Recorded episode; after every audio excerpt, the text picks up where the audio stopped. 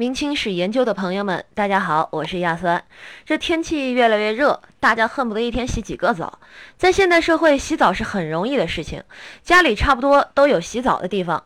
可是，在清末的时候，人们洗澡可就没那么方便了。据德龄公主回忆，在清宫是没有浴室这个名称的，因为那个时候的人根本不考究这些，只要洗澡用一个木盆就够了，根本没有另辟浴室的需要。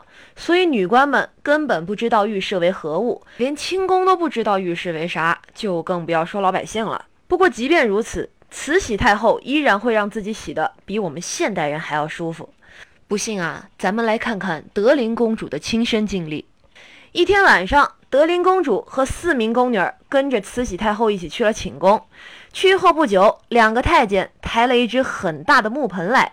这种木盆跟常人所见的木盆不太一样。它内部虽然是木质，外边却包着一层很厚的银皮，所以永远是很光明灿烂的。盆内已经有大半盆的热水盛着，除了木盆以外，那些太监还捧来了许多的毛巾。那些毛巾也非常奢侈，白色的毛巾四周都用黄色的丝线扣着，成为一圈很齐整的外边，中间用同色丝线。扎绣成一条精致的团龙。这时，太后已经坐在一张矮机上了，并把上衣解下，露出身体后，德龄公主是大吃一惊。她说道：“依我想来，像这样一位老太太身上，自必没有什么肉才可看了，所能见到的，定然只有一重干瘪的枯皮。哪知道太后的身上绝对不是如此，衣的身段还是非常美妙的，也不太肥，也不太瘦。”肉色又出奇的鲜嫩，白的毫无半些疤斑，看上去又是十分的柔滑。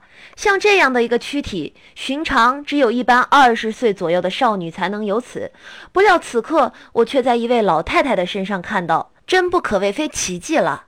那时候我不禁暗暗地想着，如其太后的面部更能化妆的年轻一些，再凑上一这样白嫩细致的躯体，亦便可稳稳地被选为宫中最美丽的女性了。慈禧上衣脱光后，四个宫女分四面蹲开，一个蹲在太后的胸前，一个站在太后的背后，一个蹲在太后的左边，一个蹲在太后的右边。那四名宫女先是各自取起一方绣着黄龙的白毛巾，放入浴盆，闷了四五分钟后，才同时取出来，用力搅干，一直搅到滴不出水才松开。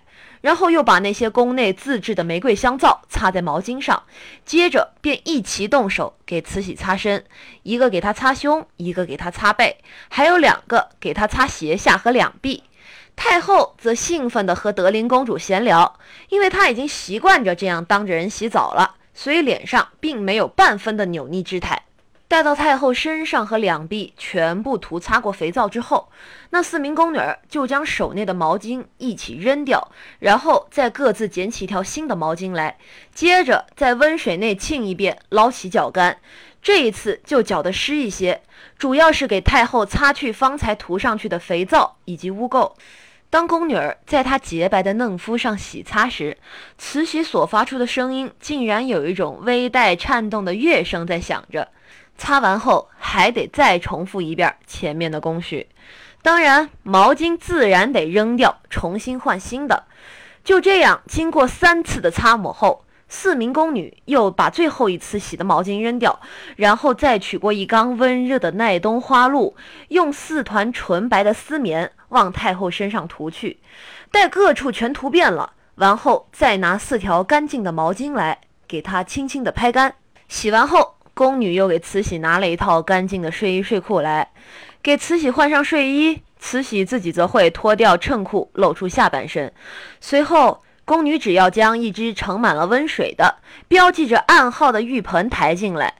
浴盆抬进来之后，慈禧会将双脚放入盆中。宫女则会重复之前为慈禧洗上身的过程。洗完后，四个宫女还得另取四条新毛巾来，给太后擦手指和面部，直到擦完后才算洗澡结束。可以说，慈禧洗一次澡用的毛巾都抵得上十几家现代人的毛巾了。这种奢侈是我们现代人完全无法体会的。